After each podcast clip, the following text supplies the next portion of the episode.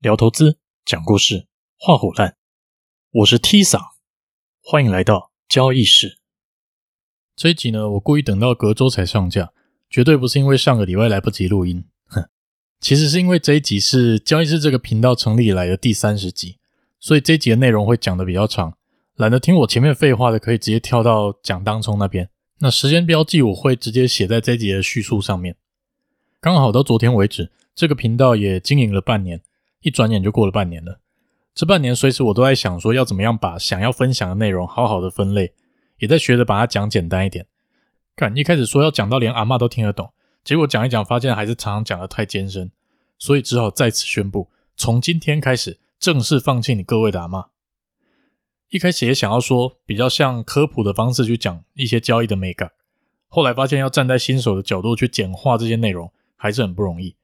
那讲着讲着就会用习惯的交易语言去描述，对新手来讲门槛又变得很高。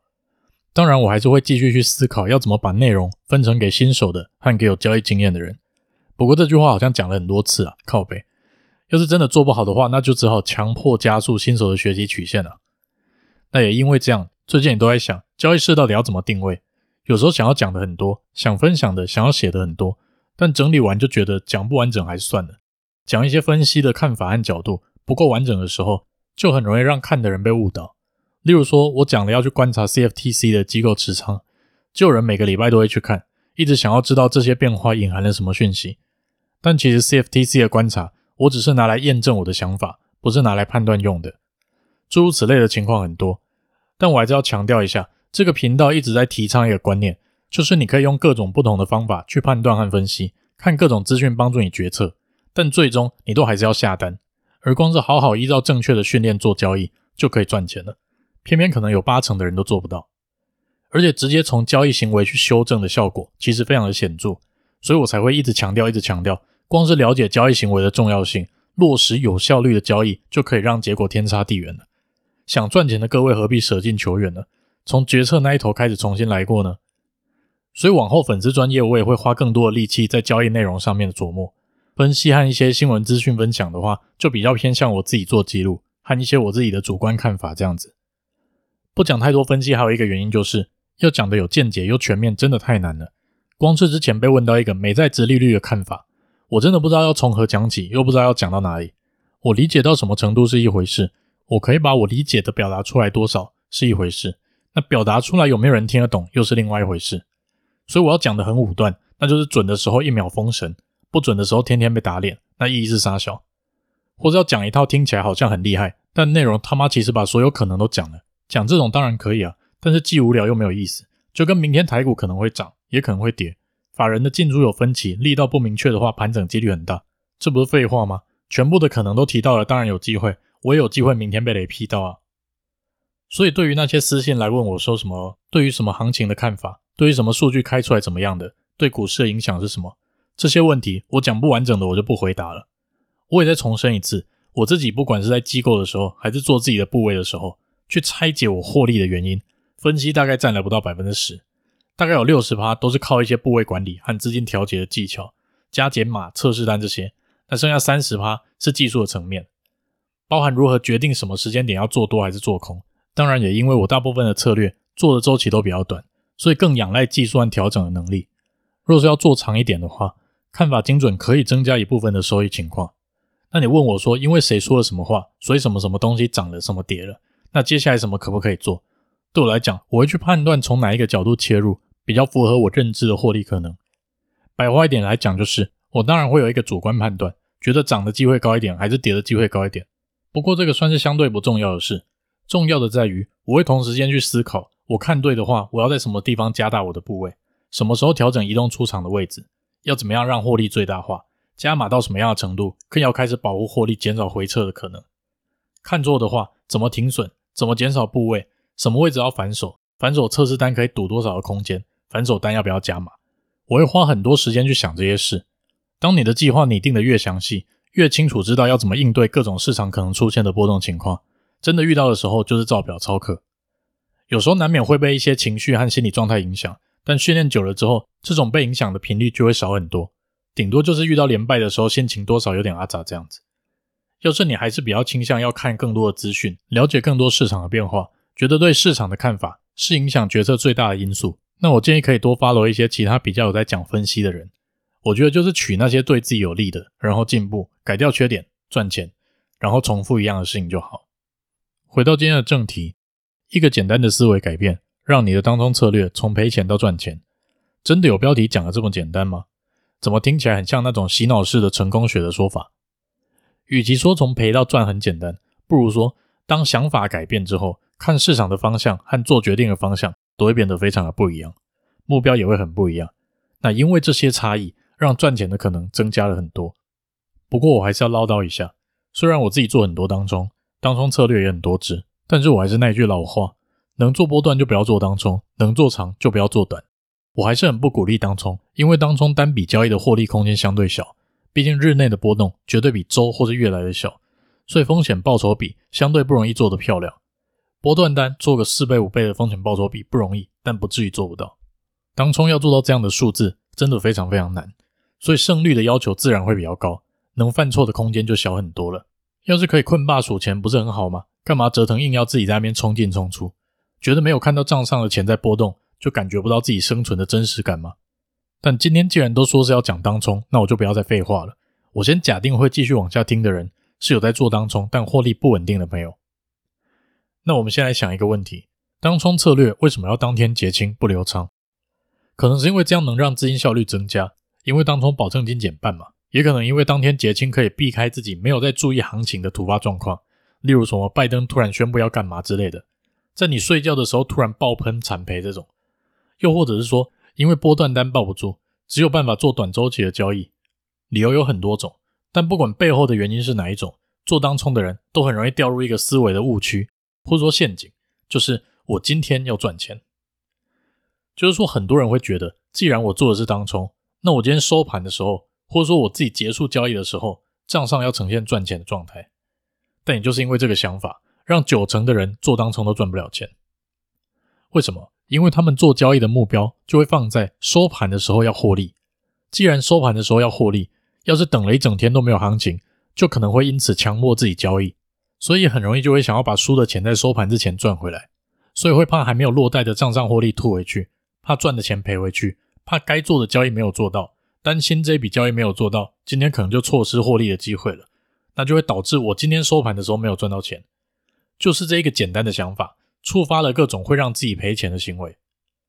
或是因为想要在收盘前赚到钱，就想要去抓那种很小的获利，觉得在我等自己讯号的同时，抓个几笔小获利，这样就算今天没有我设定的行情，加起来今天还是能赚钱就好。可是他同时却在承担很大的赔钱风险。这种通常就会陷入另外一个误区，就是以为小获利可以无限复制形成大获利。尤其是有一种人，整天觉得跳一个 tick 就可以赚钱的，就一直抓一个 tick 就闪人。但实际上他没有想清楚，就算一档跳动你就可以赚钱，你每次都只赚那一个 tick，但是你赔钱的时候，假设也只抓一档好了，但是你没有把交易成本考虑进去。假设挑一档你获利一千块，手续费一百五，所以你的净利是八百五十块。但是你亏损的时候，就会变成亏损的一千块加上一百五十块，所以你以为胜率只要超过五十趴就可以了，但实际上你却要将近六十趴的胜率才可以打平而已。只要获利空间抓得越小，交易成本的占比就越高，那胜率的要求也就越高。所以大多数当冲赚不了钱的，光是第一步在想法上就已经错了，所以他们投射出来的行为就会一直往错误的方向去。做当冲策略的正确思维。应该要改成一天当中会有很多不错的交易机会，也可能一整天都没有好的交易机会。我要做的是掌握至少七成的好的交易机会，或者自己设定好的行情来做。而虽然是当冲，若你本身还不是一个可以稳定获利的人，那你检视交易的周期，并不是以一天为周期，也就是不要被当冲这两个字绑死，以为要用一天一天来看我交易做的怎么样。当冲交易是行为不留仓。不代表要用日为周期来检视自己交易做得怎么样。一般这种情况，我还是会建议最短要用周为检视的时间周期。配合刚刚讲的，假设一个礼拜五个交易日里面有十五次好的交易机会，我所谓好的交易机会，不代表这十五次都会赚钱，而是说，假设这十五次都是符合你的策略设定，是你的策略应该要做的交易机会，那至少这十五次交易机会，配合刚刚讲的七成的掌握程度，你这一个礼拜就要至少做到十一笔。可能你今天有三次机会，结果做到一次，明天两次机会都做到了，那今天那一次赚钱，明天那两次一赚一赔，这都无所谓。重点在于你有好好做到设定的行情。这个时候你的目标就会变成是我要去找设定的行情，然后乖乖照计划去做。而不是想说，干，我今天一定要赚钱，然后明明你的计划没有叫你做交易，设定的那一笔赔钱了，就会想要乱做去补回这笔亏损，最后就随时都在乱做交易，赔钱赔到你妈都不认识你。然后就回到我们之前讲的，目标设定在检视交易的周期上面可以获利。像这边我们讲的是周，那就是目标放在这一周的交易里面有七成照着设定走，然后一周结束之后要获利，这样就可以避免为了每天要赚钱。就一直在自己明明没有优势的情况下去交易，而且还是在胜率要求比较高的环境下强迫交易，这样子你当然赚不了钱。这其实也呼应到之前在讲目标设定那一集提到的内容：当自己的交易行为稳定之后，到可以把目标放在获利上面的时候，要从大的周期开始检视起，从一季到一个月到一周，长的达成了再往短的推进，越短的设定要达成容错率越低，就跟交易一样。所以今天你做好交易计划，然后礼拜一开盘准备开始新的一天，你的目标就会变成我要去找符合设定的行情来做，只要该做的都有做到，礼拜五收盘的时候，这周赚钱的几率就会高很多了。那你还会去纠结今天收盘有没有赚钱吗？应该就比较不会了吧？那不纠结今天收盘有没有获利，就不会在交易赔钱的时候想要把它拼回来了吧？说到这个想要拼回来的心理也是很奇怪，当冲的人特别常见这种症状。明明才做了好久的心理建设，都接受亏损是必然会发生的事，结果在当冲的时候却不愿意接受自己会赔钱，一赔钱就想要把它拷回来，啊，赔钱就赔钱啊，你的胜率是一百趴吗？不是的话，怎么可能都不会赔钱？要是你没有办法控制好自己的情绪，在赔钱的时候让自己不要想着要把它拷回来，那你根本就不应该做交易，代表你没有办法理性的控制好自己的行为，那你就是来送钱的而已。想要在当天赚钱的想法，还会衍生出另外一个情况，就是会加强我看懂市场就可以多赚一点这个想法。因为一直没有出现自己的设定行情，一直没有机会进场交易，就会觉得为什么我看不懂现在市场是在走什么意思的？是不是我应该更了解市场才能当中赚钱？然后就会在等待行情的过程中一直蠢蠢欲动。要是这个等待时间长一点，例如说三天都没有出现你设定的行情，就会开始想。我是不是应该去研究其他的行情，这样才不会一整天都在等，就会有更多机会可以获利了呢？然后这个时候，通常就很容易穿凿附会，用当天看到的情况去推断接下来的行情可能，但这种很有可能都只是巧合而已，结果下场又是一样，开始乱做赔钱。这个症状也是一样被当冲两个字绑死。当然，有些厉害的人，他们做当冲是看当天的行情走势，决定要做什么样的交易。但他们的做法是基于他们有足够多的交易经验，透过经验和超强的执行力来想办法让自己的部位顺着行情走。情况不对的时候，砍单甚至反手都会做得很快。背后的概念也是一样，基于可判断的讯息，设定好自己要抓的行情，错了停损。但这个不在今天的讨论范围内，因为做得到这种程度的问题，通常都不是能不能获利，而是在如何控管自己的资金回撤幅度不要太大，如何做好资金曲线的控管。不然你仔细去看一下那些当冲赔钱的交易，有多少是真的如你设定的应该要做的交易，又有多少是因为你觉得我们刚刚提到的这些理由，想要获利乱做导致赔钱的，你就会明白我在讲什么。再来就是一个很大的争议点，当冲会强化盯盘这件事带来的负面效果。虽然我不喜欢这个词啦，但这样讲大家可能会比较快理解我在讲什么。为什么说盯盘有负面效果？因为当你还不是一个自制力够好的投资人的时候，盯盘可能会让你错判行情，让你误以为有机会可以做，让你误以为你发现了什么规律，甚至在行情快速波动的时候，情绪被带着走，让自己完全不照交易计划进行交易，最后赔钱。这件事其实很吊诡，大家爱讲说你不理财，财不理你，好像要多专心关注在你投资的事情上才能赚钱，但实际上很多嘴巴说要盯盘的人。不去看盘反而做得还比较好，而且大多数的人其实都是这样，通常都是因为这些人对自己毫无自制力，对自己情绪的控管能力极差，看着行情上上下下就一颗心扑通扑通的狂跳，然后想要跟着音浪一起流动，开始乱抓行情、乱做交易、乱赔钱，或是说，其实大部分的波动都属于杂讯，但因为你一直看、一直看，看到以为这些杂讯是可以做的，就想要多赚一点，想要成本好一点，不想要有账上获利上上下下的时候，不想要承担账面亏损，就笑想要去抓转折，而忘记自己做的周期，什么波动应该是要把它无视掉的。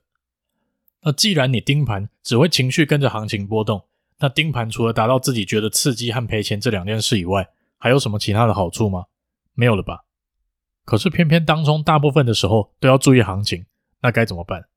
我知道要绑着手不下单很不容易啦，不然就是把今天要做的行情写出来，贴在你看得到的地方，然后写个警语，在每一次做交易之前都瞄一下那个警语。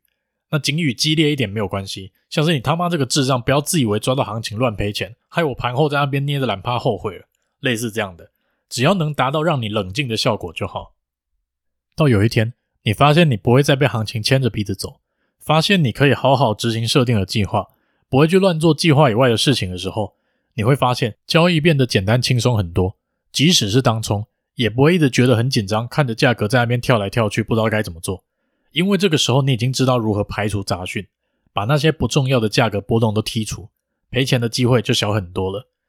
真的去执行之后，你可能会发现，等待是交易当中非常重要的一个能力。要学会耐心等到自己要的情况再出手，不要觉得等待就是没事做，就是好像没有参与，就是在浪费时间。因为等待也是交易的一部分，好好等，才能在对自己有利的时候承担风险，去换比较大的获利机会。好吧，不然你说你都不要等，然后一直赔钱，够有参与感的吧？参与感多到让你一直赔钱，这样你会觉得比较爽吗？应该不会吧？那要是你心态也改了，警语也写了，计划也做了，自制力也养好了，结果发现当冲还是不赚钱，那怎么办？这理由很简单啊，就是他妈你的策略赚不了钱而已，别浪费生命了，换一个方法吧。尤其是当冲策略，判断能不能赚钱，从交易记录看会非常的清楚。因为获利的那一端空间相对限缩，所以只要控制亏损的能力不佳，只要胜率没办法达到一个标准，基本上就不要期待这一档策略是能赚钱的。看是要换去做波段，还是换一个策略，或是换一个市场，不要想要坚持打败这个市场。你是来赚钱的，又不是来证明自己很厉害的。要是给我选择，让大家都觉得我很废，没什么屁用，但是可以拿到一个五倍风险报酬比、胜率六成、交易次数又多的波段策略。那我乐得大家觉得我很没用，反正能赚钱就好了。大家要记得，交易的世界里没有人在跟你比赛，你也不用证明给谁看，你只要诚实的面对自己，然后做好该做的事情，想办法赚钱就好了。别人怎样是他家的事，在意别人怎么看也不会让你多赚钱。那跟我一样很爱讲进出点位，然后常常被打脸，觉得没面子也不重要，反正十笔二十笔交易下来能赚钱，停损反手能赚钱就好。两天之后，你想到的绝对不会是你喊进喊出不准被别人笑，而是你赚钱了还是赔钱了。当冲的困难就在于要在很短的时间内反复的考验自己的心态稳定，反复考验自己训练的好不好，考验自己的自制力和对外在杂讯的抵抗能力好不好，所以很不好做。要是刚刚讲的这些都是你会在意的事，或者说要是刚刚讲的这些都是你做不好改不掉的，那我真的奉劝你一声，不要做当冲了。人生有更多有意义的事情可以做，不要浪费生命，还拿自己的钱来虐待自己了。认输认错不会怎样，换一个方法赚钱就好了。啊，那种赚不到钱还固执讲不听的，硬要抓短，硬要做当冲又不改的，那我也只能祝福你了。反正你是拿自己的钱在拼命，又不是我的。今天讲的比较多，就先聊到这吧。这里是交易室，我是 T 桑，拜拜。